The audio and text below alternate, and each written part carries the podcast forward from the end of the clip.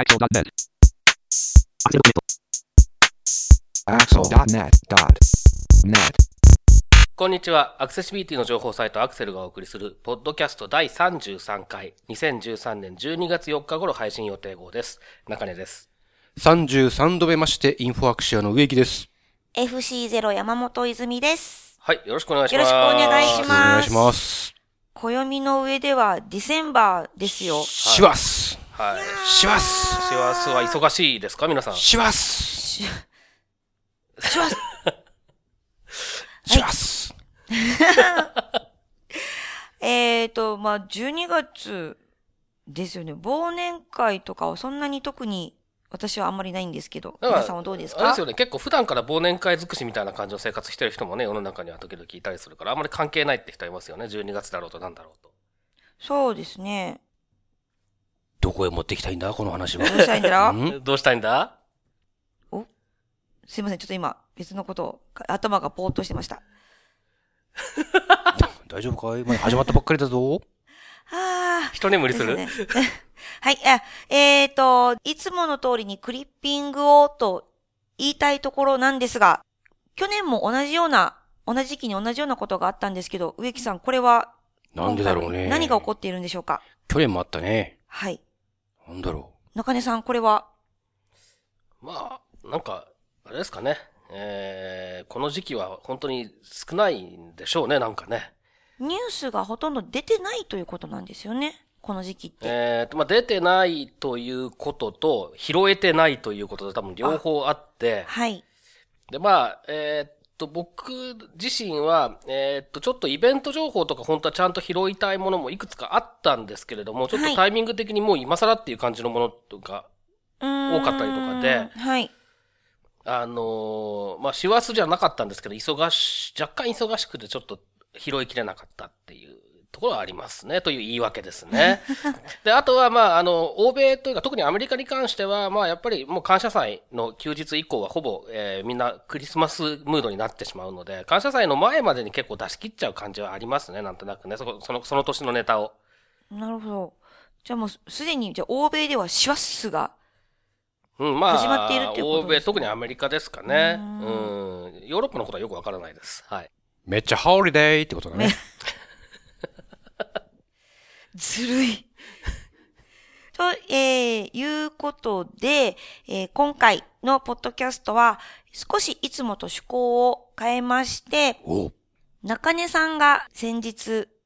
いろいろ取材に行かれたサイトワールド、うん。前日行かれたんですかね ?3 日間。3日間のうち2日行きました。2日行かれた。その中で、すごいたくさんの会社さんとか、いろんな方とのインタビューを、取材をしてインタビューを取ってきたということなので、それがどんなものなのかっていうのをちょっといろいろと予告的に聞いてみたいなと思っています。はい。まずはもう一度、サイトワールドっていうのを軽く説明を中根さんお願いします。えーサイトワールドっていうのは、まあ、えー11月の初めに毎年開催されている、東京都内で開催されているイベントで、視覚障害者向け総合イベントと銘打って、はい。えー開催されてますけれども、シンポジウムとか講演会とかそういったものと、あと比較的規模の大きな展示会が併設されているというようなものですね。で、今年で第8回、8回目が開催されたということですね。で、えー今年は11月の1日から3日、まあ、今年はというかほぼ、多分毎年そうなんじゃないかと思いますけど、11月の1日から3日にかけて開催されたとえーいうものです。はい。ということで、その中で、えー今回、あらかじめ中根さんが取材申し込みをそうですね。えっと、展示、出展者数、ちょっと全部で何、何社出してるのかちょっと、えーちゃんと数えてないんですけど、多分30から40ぐらいあって、はい。でその中で IT 系、家電系の展示をしている、あの、企業とか、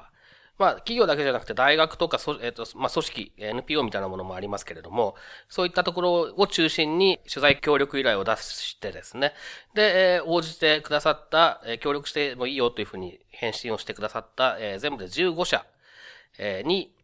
今回はインタビューをしたということですね。お何か、このカテゴリーというか、方向が似たような方々が多いという感じなんですか？まあ、一応 IT 系と家電系というふうに絞っているので、そういう意味では、まあ、似たようなといえば似たような、全部似たようなって言えば全部似たようななんですけれども、まあ、サイトワールドというところに出展されていらっしゃる方というところのカテゴリーがありますもんね。まあそうですね、視覚障害者関係のものをやってるっていう意味ではそうなので、うん、ただまあ、あの、細かく見ていくと結構バラバラですね。あ、そうなうんです。ん。はい。で、その中で、柔軟社あるうちなんですけど、すでに、えーもうアクセルのサイトで配信されているのが2件あるんですけれども、えーまず、これを配信、このポッドキャストを配信してるときには多分もうちょっと増えあ、て、そうなんですね。うんはい。と思いますので、思いますあ、えーっと、徐々に、徐々にどんどん増えていく小出しに小出してます。あの、はい一気に出すとですね、皆さん聞けないぐらいの分量なんで、すごいですよね。えっ、と、大体、えっ、と、インタビューの時間だけの合計で、えー、4時間ちょっとですかね。4時間半とか多分あるので、はいそれを一一本のポッドキャストで流すと多分、あの、二度とうちのサイトに来てくれなくなる人とかいそうな気がしたので、大体30分ぐらい、1本30分ぐらいのポッドキャストに分けて、はい。えー、何本か、7、8本かな ?8、9本かな？まあ、それぐらいに分けて、えー配信をし進め始めていて、えー第1回を11月の26日に配信して、そして2本目を11月の30日に配信して、そして、まあ、あの、その、えー、ちょっと後に今収録してるんですけれども、そしてその後、まあ、2日か3日に1回、1本ぐらいのペースで出していけたらいいなと思ってるところですね。はい。じゃあ、まず、えっ、と、いろいろと予告な感じで、どんな内容だったのかっていうのを一つ一つ伺っていきたいなと思うんですが、まず、1回目に配信されたのが、えーラビットという会社とエクストラという会社でした。で、まず、ラビットという会社はどんな会社なんですか？えっと、基本的には視覚障害者向けのいろんな製品を扱っている、まあ、開発というよりは販売の会社なんですね。販売そうですね。で、えっ、と、ただまあ、あの、IT 系のものが非非常に多いと。例えばその、えっ、と、新しいコンピューター買いたいんだけれども、えー何を揃えればいいのっていうような相談をしたりとかですね。できるような会社なんですね。だからスクリーンリーダーを売っていたりとか、画面拡大ソフトを売っていたりとか、えーまあ、その他にもいろいろ売ってるんですけれども、で、えっ、と、そういった会社で、まあ、あの、最近の一押しとしてはどんなものがありますよとか、えー、それから、えっ、と、最近 Windows 8の導入の相談とかってありますかとか、そんなことをインタビューでは聞いてます。で、えー続いて、エクストラという会社ですが、これはどういった会社ですか？えっ、と、これはまあ、有名なのは JAWS の、えー日本語版の JAWS の販売、えー開発販売、それから、えーブレイルセンスとかっていう、えっ、と、展示 PDA、えーそういったものを売っている。まあ、あの、日本語化して売っている、そういう会社ですね。ですので、まあ、あの、比較的よく知られてはいるところですね。で、えー続いて、えーテクノツールという会社さんですけども、こちらは、えっ、と、こちらはですね、死体不自由、それから、えー視覚障害のユコンピューターユーザー向けに主にですね、えーいろんなものを開発したりとか販売したりとかしているところで、えー比較的最近有名なのはスマートブラウザーリーダーという、えー視覚障害者向けの音声ウェブブラウザー。それから、あとは、あの、展示編集システムという、転訳のボランティアの方とかがね、よく使っている、パソコン上で展示の、えー本を書く。作る。えーそういうための、まあ、ワープロじゃないですけど、エディターみたいなソフトですね。そういったものが比較的、えーよく知られている会社ですね。ほうなんか今サイトを見てると、いろいろと本当に、あの、ジョイスティックとかも、あ、そうですね。それは死体不自由そうです者ね向けのものですね。はい。なんか面白そうですね。はい。はい。だからまあ、アクセシビリティっていう観点で言うと、その視覚障、今回はまあ視覚障害者向け総合イベントですので、視覚障害の話しか出てないんですけれども、はい。あのー、死体不自由の、特上司障害の人たちのお話とかっていうのも、この人たち、このテクノツールとかっていうのは、あの、よくわかってると思うので、はいそのうちまあそういった方面でも話が聞けると面白いかなとは思いますあね。そうですね。で、次に KGS さんというのはどんはない会社ですか、えーこれは日本で、えー展示ディスプレイを作っていて、それから展示ディスプレイの部品ですね。えー展示、えーの表、展示表示用のセルと呼ばれる、えー部品ですけれども、これを、あの、いろんなメーカーさん、え世界のメーカーさんに供給しているという、えそういう会社です。で、今回は、え展示ディスプレイがついた新しい PDA みたいな、え製品を出展していたりとか、というようなことで、えーですね。はい。はい。えー、続いて、認定 NPO 法人言葉の道案内さん。はいこちらは、えっ、と、言葉の道案内という、まあ、ことナビという、えー略称ですけれども、というサイトがあってですね、その、何をやってるかっていうと、例えば、えー新宿駅から新宿区役所に行くための、えー、道順とかっていうのをテキスト情報で全部出してるんですね。で、かなり細かく出してるんです。なので、それをちゃんと読んで、えー、いけば、まあ見えなくても大体たどり着けるというような、そういう情報を、全国のいろんな施設に関して、まあ、自分たちで調査して、そしてサイトに掲載するという活動をしているところなんですけれども、で、今回のインタビューは、じゃあ実際にどれぐらいのの施設数があるのかとか、えー、あるいは、えー、実際のその情報のを作るっていうのはどういうふうにやってるのかとかですね、えー、そんなようなことも含めて、えー、結構長くお話を伺いました。はい。えー、次に、NHK 放送技術研究所さんです。はい。えー、こちらはまあ NHK の研究組織ですね。で、えー、この中でまあいろんなことやってるんですけれども、あのー、今回は視覚障害者向けのデジタル放送受信機というものが一応展示されていて、で、これ以前あの、えー、メルマガの方で、えー、僕が、えー、今年の NHK 技研の、えー、技研公開というイベントの時のレポートを書いたことがありますけれども、あのー、例えば手話に関する取り組みだったりとか、えー、本当いろんなことをやってるんですね。で、まあ結構面白いんですが、えー、っと、なので、あの、詳しく知りたい場合は本当に技研公開っていうその NHK、NHK 技研のイベントに行った方がいいんですけれども、今回のサイトワールドではその視覚障害者向けのデジタル放送の、えー、受信機というのが展示されていたという感じですね。はい。では次にアメディアという会社さんです。はい。えー、こちらは、まあ、ある意味、えー、ラビット、最初の方のラビットと似ていて、その、視覚障害者向けに IT 系を中心に、いろいろな製品を販売して、まあ、開発もしてるんですけれども、えー、という会社ですね。で、えっ、ー、と、まあ、本当に、ここは古くてですね、25年ぐらい前から多分もうずっと会社としては存在していて、で、その頃例えばスクリーンリーダーを買いたいっていう、言うと、まあこういうアメリアさんとかに実際連絡して買ったりとか、えー、してましたし、えー、まあ、情報提供とかもね、えー、比較的積極的にその頃からやってらして、えー、まだその、ウェブとかない時代なので、展示の、あの、月刊誌みたいのを発行してたりとかね、昔はね。えー、そういうこともややってた。本当にまあ、あのこの業界では古い。で、えっと、視覚障害者だったら、まあ、結構知らない人が少ないんじゃないかなっていうようなところなんですけれども、えー、結構その、本当に、えー、直接コンピューターっていうんじゃないような製品も扱ってたりして結構面白いなと思います。はい。今、サイトを見ていると、おせち料理を、そうなんです。これがね、これがね、これがですね、非常に謎で、はい、えっと、僕、あの、社長にインタビューしたんですけど、おせち料理について聞くのをすっかり忘れたっていう失策をやらかしまして、はい、なんでおせちを売ってるのかっていうのをぜひ聞きたかったんですけど、まあちょっと、それはまた来年にでも聞いてみます。そうです。クッキングヒーターとかも売ってますね。まあその辺はね、まだ理解できるんですけどね、あの、やっぱりちゃんと視覚障害者でも使えるものっていうのを選んで売っているはずなので、はい、その辺はまあ理解できるんですけど、ちょっとおせち料理は何な、なんなのちょっと謎です。ということで、続きまして、えー、タイムズコーポレーションさん。はい、えー、こちらいろいろな、まあ、あの製品を扱ってるんですが、特に今回、えー、中心として紹介しているのは拡大読書機。ですね。まあ、拡大読書機っていうのはこう、あんまりこう、馴染みがないかもしれないですけども、まあ、ロービジョンの人たちが使うもので、あのー、まあ、す、すごく簡単に言ってしまうと、原稿台、原稿を載せる台があって、その上に、まあ、あの、本なり紙なりを載せて、上からカメラで撮って、それを大きく拡大して、えー、目の前にあるモニターに表示するというのが、これがまあ据え置き型のものですね。あとも、はい、あの、携帯用のものとかもあるんですけれども、まあ、原理としては同じようなものなんですが、えー、そういったものに関して、えっ、ー、と、いろいろと、まあ、どういった製品を扱ってるかとか、最近のトレンドはどうなのかとか、えー、そういうようなことをすごく長く、えー、お話を伺って、これは個人的には1、2を争う面白さでしたね。へえ、楽しみです。では、続きまして、オリンパスイメージングさんです。はい、言わずと知れたオリンパスですね。えー、デジカメとか出してる、あのオリンパスです。えー、で、なんでそれがサイトワールド、な、なんでそれが視覚障害者向け、えー、総合イベントなのかっていうのが、一般の人だとあんまりわかんない、ピンとこないかもしれないんですけど、オリンパスっていうとデジタルカメラの他に、えー、ボイスレコーダーが結構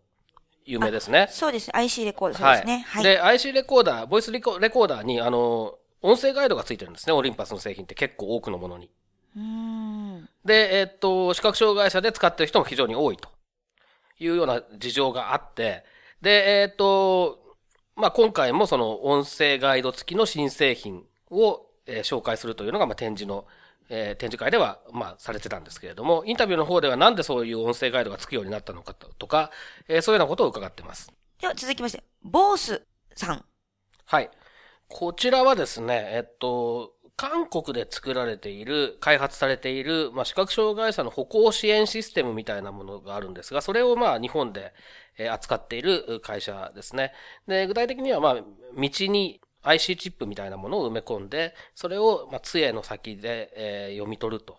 で、えー手元のもので、えー情報が提供されるみたいなものなんですけれども、まあ、こういった取り組みっていろいろされてるんですが、えーまあ、そういったものの一つですね。で、えーこれを、まあ、日本で扱っている会社。で、えっ、と、インタビューの時は、まあ、韓国のその、えー開発をしているところの会社の社長さんと、まあ、通訳の方もちょっと同席していただいたりしてですね、えーそんなようなインタビューになってます。はい。サイパックさん。はい。こちらは、まあ、あのいろんなことをやってる会社ではあるんですけど、今回出しているのは、えーボイスオブデイジーという、まあ、デイジーという、もともと視覚障害者向けの用途で考えられたものだと思うんですけれども、まあ、あの、視覚障害者とか、あと学習障害の人たちに広く使われている、えー国際的に普及している電子書籍のフォーマットがあるんですが、えーこれを再生するための、えー今は iOS 版しかないんですけれども、アプリケーションが、まあ、この Voice of DAISY というものなんですけど、これの展示をしていましたと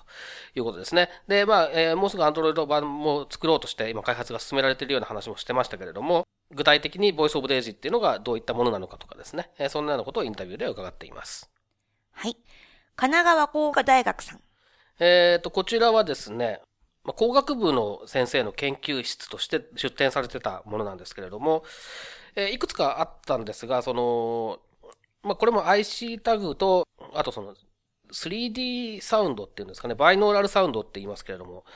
あの、立体的なに音が聞こえる。例えばヘッドホンをして、えー前とか後ろとかからも音が聞こえるみたいな。サラウンドのグルーン。あ、それで、そういうイメージですね。そういう仕組みを使って、えっ、と、歩行の、ナビゲーション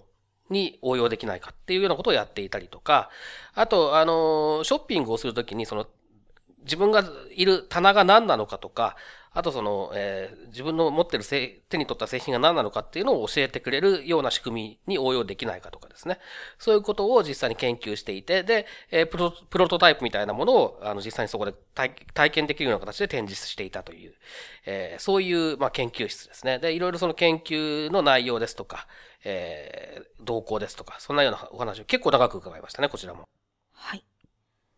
セールスオンデマンドさん。はい、えーと、こちらはですね、おなじみロボット掃除機ルンバの日本で取り扱いをしている正式な、あの、まあ、ディストリビューターというか、ような、えー立場の、えー会社さんですけれども、ということで今回もルンバを出展していたんですね。で、ルンバとサイトワールド視覚障害者何何が関係あるのっていう話なんですけれども、えーっと、日本展示図書館という、まあ、視覚障害者向けの、えーまあ、図書館と言いつつ、実際には図書館だけじゃなくて、その、えーいろいろな視覚障害者が使うような製品の販売開発とかもしてるところなんですが、こちらと協力して、そのルンバの、えーマニュアルですね。取扱説明書を音声化したものを添付して、えーかつその、えーっと、説明がまあちゃんと伝わるように、重要な箇所に、まあ、突点をつけるみたいな、ちょっとそういう、えー改良をしたモデルですね。それを、えーつい最近発売したんですけども、これに関するまあ展示という感じでしたね。はい。インサイトさん。はい、えーこちらは先ほどのタイムズコーポレーションさんとよく似ていて、えー拡大読書機を扱っているところです。で、えーこちらでもやはり、あの、どういう製品を扱っているのかと。あと、まあ、どういった人がどういう用途で、どういう製品を選ぶべきなのかみたいな話をちょっといろいろと掘り下げて伺っています。えー最後です。新潟大学さん。はい。えーこちらはですね、えーこの研究室面白くていろんなことをやってる、まあ、こちらも研究室として出展してたところなんですけれども、まあ、あのーまず食地図といって触、触れる地図ですね、の制作のための仕組みですとか、あとあのーえ星座早見表って、まあ、あの多分、子供の頃に見たことがある人いるんじゃないかと思うんですけど、あの、円盤が2枚重なったような感じになっていて、こう、何月何日の何時頃みたいなので、こう、ぐるぐる回して合わせると、まはい。真ん中にこう、その時に見える星座のなんか出てくるみたいなのがあると思うんですけど、それを、そういうのを、えっと、触れるものをそれを作ってみたっていうのが展示されていたりとか、あとはですね、えっと、展示を打つ練習機ってその、えー普通にこう、なんていうんですかね、キーで入力するんじゃなくって、手書きで、あの、展示板とか展示機って呼ばれる、そういう道具があるんですけれども、これ手書きで展示を打つ練習をするための、えー機械の、まあ、試作品とか、あとはですね、漢字に関する情報、えー、まあ、詳細読みとか構成読みとかっていうんですけど、これはインタビューを詳しく聞いていただいた方がいいんですけれども、これに関する情報を作ってみましたよっていう話とかですね。こちらも結構、まあ、そういう出展している研究のその案件が多かったってこともあるんですけれども、かなり、あの、時間をかけて詳しく伺いました。はい。ということで、以上の、えー、いろいろと企業さんだったり大学の研究室さんのインタビューなんですけども、この中で植木さん気になったりとか楽しみにしているインタビューってありますか？いやーもうさっきからさ、おせち料理が気になって気になりますよねすいません、おせち料理はインタビューの中で出てきませんので、ごごめんなさい。美味しそうなんだよなそうなんですよね。気になりますね。はい。まあ、とりあえずおせちはいいんですけど、はい他なんか、あいや もうおせちしかないね。の、あそうそうなんだ、なんか。これはでかなこれはもうじゃあ、あれですね、インタビューの中では取り上げてないのです。残念ですね。他は？他は。まあでも聞いてみたいですね。一個一個ちゃんとね。そうですね。いろんな、いろんなテーマが、ジャンルがありそうう。ん。普段なかなか接することがないものの方が多い気がするので、はい。頑張って時間を見つけて私も。聞いてみなきゃ。そうですね。これ大体、えっ、と、中根さん、1回のインタビュー、まあ長かったりとかもありますけど、これ2日間で、これだけの会社さんそうですね。と、はい。すごい。まあ、大体、えっ、と、2日間で、大体っていうか、全部2日間でやって、で、えっ、と、もともと、えー取材依頼を出した、出して答えて、返信があったところが、まあ、えーほとんどなんですけど、当日、えっ、と、取材してもいいよって言われたところとかもあったりして、なので、一応、こう、30分から1時間刻みで、こう、スケジュールを組んで、えーいついつごごろ伺いますんで、よろしく、みたいな形で、えー依頼を出してたんですけれども、それもちょっと当日変わったりとかして、結構、なんかバタバタしてて、本当に、あの、昼ご飯を食べる暇がない感じでしたね。痩せちゃいますね。痩せなかったです。え、じゃあその時の取材っていつもは、あの、こう、録音の機械が、アクセルの場合は、はい。しっかりとマイクとかも用意してますけど、実際、現場ではどんな取材方法だったんですか？えっ、と、現場は、あ、えーまあ、あのーまず機材としては、えーそれこそさっき話に出たオリンパスの IC レコーダーですね。これに、えっ、と、まあ、これ、これ用のケースが、をつけて、で、そのケースに三脚、三脚穴がちゃんと開いていたので、えー小さい手持ちできる三脚ですね。これをつけて、で、えっ、と、まあ、畳め、畳んだ状態で、まあ、一脚の状態で持って、あのーちょっとマイク持ってる風なか雰囲気で、えー取材に行ってましたね。で、えっ、と、第1回の、その、えーサイトワールドのこの、えー特集の第1回の配信の時にもちょっと説明したんですけれども、今回は、あの、僕自身と、あと、以前、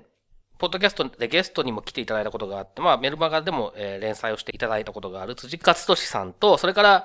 えー一度だけメルマガの方にも書いていただいて、まあ、これからもちょっと書いていただきたいなと思ってるんですけど、石木正秀さん。この二人、えーと一緒に、あの、取材に回って、えっ、と、三人で行ったところも何社か、一社か二社かな、あって、で、僕一人で行ったところも一社か二社あって、あとは、そのうちのどちらかと、えー二人で行ったような感じになってますね。なので、そういった形でブースに行って、担当者の方にその場でお話を伺うっていうケースもあったし、あとちょっと、すごい人でですね、これ。あの、人手がものすごくて、本当に。で、ちょっととてもこれじゃあ、録音がうまくいかないかもねって言って、ちょっとなんか隅っこの方に行って、会場の隅っこの休憩所みたいなところで、あの、話を伺ったりとか、まあ、そんなような感じでやってます。で、あの、実際に音聞いていただくとわかると思うんですけど、本当に、あの、かなりざわついてますので、ちょっと聞きづらいかもしれないですけど、まあ、それでも、えー結構頑張って編集してますので、ぜひ聞いてください。でもその方がライブ感があってまあ、いいですよね。ライブ感は確実にありますね、あれはね。ねいい感じだと思います。ということで、このインタビューは、まあ、えー、十何社さんあるんですけども、まあ、ま、まとめているものとかいろいろあって、全部で、1、2、3、4、5、6、7、8、9回に分けて配信予定なんですよね。そうですね、今のところそういうはい。つもりで作ってます。じゃあ、これは、えー年内ですか？それとも来年にもかかりいや、もうこれ、あの、ネタとしてというか、はい。あの、旬な感じで。旬じゃなくなっちゃうといけないので、なるべく年内には出し切るつもりで、えーはいいます。ちょっとそんなわけで、あの、ポッドキャストのフィードが騒がしくなりますけど、あの、今回ご紹介したのを聞いていただいてですね、大体、ここは聞いてみたいとか、まあ、ここは別にいいやっていうような形で、取捨選択していただいて、興味のあるものだけで構いませんので、ぜひね、えー聞いてみていただけると、まあ、頑張って取材に行った回もあるなと。あの、おせち以外にもぜひ興味を持っていただきたいなと。えーそんなところですかね。はい。では、えっ、と、サイトワールドのインタビューがこれから今年年内いろいろ続くみたいなので、皆さんお楽しみにしてください。はい、ぜひ聞いてください。はい。では、えー続きまして、もう一つ中根さんインタビューがあるんですよね。そうですね、今回インタビューづいてますねすごいな、はいかっこいい。えっ、と、今回ご紹介するのはですね、これ収録したのは3週間ぐらい前かな、えーなんですけれども、あの、えー堀内よしみさんという名前からご想像がつく通り日本人の、えー全盲の、えー女性なんですけれども、えー彼女は、えータイを拠点に今活躍していて、で、えーこの、えー堀内さんが、えー11月の初めぐらい、えー初めから半ばぐらいですね、一時帰国、えーしていたタイミングがあったんですけれども、そこを無理やり捕まえて、あの、ちょっとインタビューさせてくださいということで、えーインタビューしてきました。で、えーっと、まあ、タイ在住で、えーいろいろ活動しているということもあるので、その、タイとか、あるいは東南アジアの、えー視覚障害者の IT 利用に関して、えーとかいうようなことをいろいろと聞いてみました。はい。この方は、もともとタイに興味があったとかっていう方なんですか？そうですね。あの、まあ、もともとかなり国際人なので、えーえ国際人っていうのは、例えばどんな、まあ、あのアメリカへの留学経験があったりとか、はいえーっと、その後、えー大学生の時に多分タイに留学してたこととかあるはずおで、アメリカにも行って、タイにも行って。行ってるはずですね。あと、インド。ドでもちょっと勉強してた時期があったりとか。すごい。アジアが好き。き。いや、まあ、あんまりでも彼女の場合、そういう、なんかどこが好きとか、まあ、タイが好きなのは間違いないと思うんですけれども、うんアジアがとかっていうようなことでは特にないんだとは思うんですけどね。はい。すごいですよね。そうですね。で、それで今は、その、タイで、えー、タイの人たち、タイの農村部にいる人たちとかを対象にした、えー活動をしていて、あのーそういったところで読書をする経験っていうのをもっとしてもらいたいとか、あとその、識字を高める、えっ、と、文字を読めるようにする、読み書きできるようにするというようなことを推進したいとか、えーそういう思いで積極的に、えー移動図書館とかそういったような活動をえーしていらっしゃると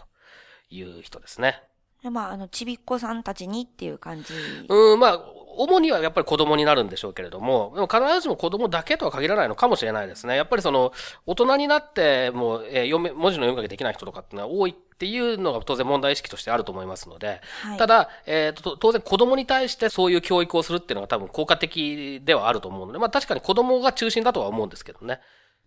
はい。まあ、えーこの後インタビューをお聞きいただくんですけれども、聞きどころというか、ポイントはどこになりますか？まあ、えっ、と、やはり面白いのは、えー日本とはやっぱりその IT の環境とか視覚障害者を取り巻く環境とかいろいろ違いますので、その辺ちょっと興味も、興味がある方は面白いと思いますけど、そことに興味がないと面白くないかもしれないね。なんか、この前もちらっともう先に聞きましたけど、すごく声が綺麗で若い方ですよね。まあそうですね、まだ若いねですね。お話もすごく上手で、はい一度私も話を、お話できたらなと思ったんですけど、はい。はい。すごいですよね。と、はいな感じで？はい。ということで、とりあえず、あの、もうこれ、えーだいぶ、えーポッドキャスト長長くなってますので、えー前編の最後で、えーインタビューの最初の部分、えー堀内さん自身による自己紹介とかですね、その部分を聞いて、まずは聞いていただきます。で、えーその後、えー後編でいろいろと、あの、詳しくお話を伺ったところを、えー聞いていきたいと思います。ということで、まず、えー最初の部分をお聞きください。インタビュー行ってみようそれでは、堀内よしみさんにお話を伺います。簡単に自己紹介をお願いします。はい。えっと堀内よしみと言います。今、えっと、タイの北部を中心に、えーアークどこでも本読み隊という小さい NGO を運営していて、そこ、その NGO を通して、えっと、識字や、えっと、読書の楽しみなどを、まあ、視覚障害者だけではないんですけれども、あと、一般の、特に農村部に住む人たちに広めるという活動をしています。それからですね、あの、私自身も全盲なんですけれども、えっ、と、まあ、そういうことの絡みでかなんかわかんないですけども、ICEVI、えっ、と、International Council on Education for People with Visual Impairment っていう、えっ、と、国際視覚障害教育協議会という団体があるんですけれども、その東アジア地域委員会に属していまして、その関係であの、ミャンマーの高等教育、視覚障害者のための高等教育推進を応援するプロジェクトっていうのをお手伝いしています。はい。で、えっと、まあ、今回はたまたま一時帰国してるところを無理やり捕まえて、えっと、インタビューに、えー応じていただいたということで、あの、まあ、あの、アークの話も結構興味深いんですけれども、アクセシビリティを取り上げるポッドキャストということで、えー東南アジアの主に視覚障害者の、うんえー IT の状況とか、あと堀内さん自身の IT の利用環境ですね。そういったことについていろいろと伺っていきたいというふうに思います。はい。はい、ここまで前編で、えーお届けしましたけれども、えーインタビューの続きは後編で、えーお楽しみください。それでは後編も引き続きお聞きください。後編行ってみよう。このポッドキャストへの皆さんからのご意見ご感想を Twitter、Facebook、サイト上のコメント欄、そしてメールで受け付けています。メールアドレスは feedback.axel.net feedback.axel.net です。なお、いただいたコメントなどをポッドキャストの中でご紹介する場合があります。それでは引き続き後編をお楽しみください。めっちゃホリデーってことだね。